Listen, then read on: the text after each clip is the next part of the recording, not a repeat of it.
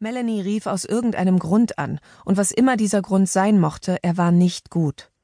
Seit dem Tod ihrer Mutter hatten die Schwestern kaum miteinander gesprochen, und seit Robin Red Bluff nach der überstürzten Wiederheirat ihres Vaters verlassen hatte, gar nicht mehr. Nichts. In fast sechs Jahren. Kein Glückwunsch, nachdem Robin in Berkeley einen Master in Psychologie gemacht hatte.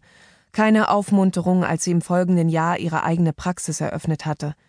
Nicht einmal ein beiläufiges viel Glück, als sie und Blake ihre Verlobung bekannt gegeben hatten. Und so hatte Robin mit Blakes Ermutigung und Unterstützung vor zwei Jahren alle Kommunikationsversuche mit ihrer Schwester eingestellt. Riet sie ihren Klienten nicht immer, sie sollten aufhören, sich die Stirn blutig zu rennen, wenn sie mit einem unbeweglichen Objekt oder unüberwindbaren Konflikt konfrontiert waren? Wurde es nicht Zeit, dass sie ihrem eigenen weisen Rat folgte? Aber es war natürlich immer leichter, Ratschläge zu geben, als sie anzunehmen. Und nun rief aus heiterem Himmel ihre Schwester an und hinterließ eine kryptische Nachricht auf ihrer Mailbox. Wie ein Krebsgeschwür, von dem man angenommen hatte, es sei herausgeschnitten worden und das dann umso aggressiver und virulenter zurückkam.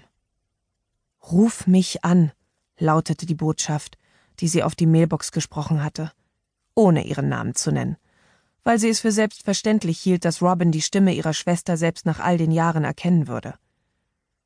Und das hatte sie natürlich auch, weil Melanie eine Stimme hatte, die man unweigerlich im Ohr behielt, egal wie viel Zeit vergangen war.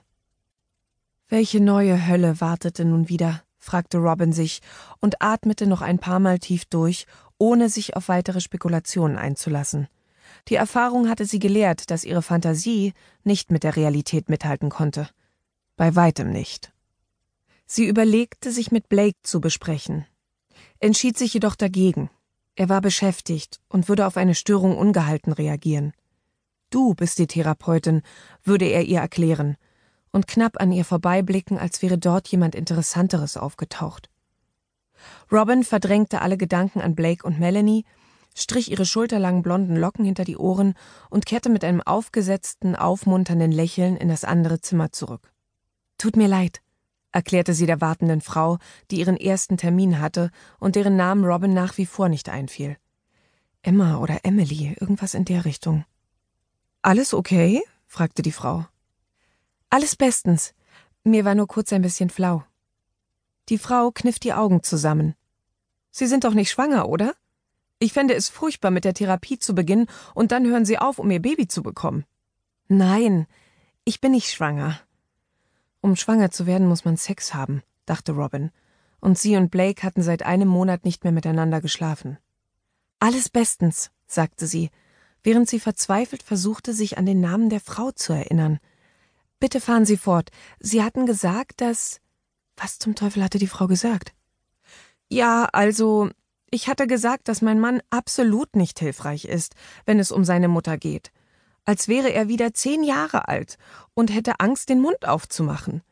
Sie sagt total verletzende Sachen zu mir, und er tut so, als hätte er nichts gehört. Und wenn ich ihn darauf hinweise, sagt er, ich würde übertreiben. Und ich solle mir das alles nicht so zu Herzen nehmen. Meine Tochter hat es natürlich auch schon mitgekriegt. Und jetzt ist sie genauso unverschämt. Sie sollten hören, wie sie manchmal mit mir redet. Sie glauben, Sie hätten Probleme? dachte Robin Sie glauben, Ihre Familie wäre schwierig? Ich weiß nicht, warum meine Schwiegermutter mich so hasst. Sie braucht keinen Grund, dachte Robin. Wenn sie nur ein bisschen so ist wie meine Schwester, verachtet sie sie aus Prinzip, weil sie existieren. Das stimmte. Melanie hatte sie von dem Moment an gehasst, an dem sie ihre neugeborene jüngere Schwester zum ersten Mal gesehen hatte. Eifersüchtig, weil sie die Aufmerksamkeit der Mutter plötzlich teilen musste. Sie hatte Robin gekniffen, wenn diese friedlich in ihrem Bettchen geschlafen hatte, und nicht aufgehört, bis der Säugling mit winzigen Blutergüssen übersät war.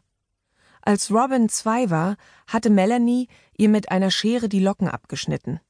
Als Robin mit sieben vermeintlich arglos Fangen mit ihr gespielt hatte, hatte Melanie sie gegen eine Mauer geschubst und ihr die Nase gebrochen.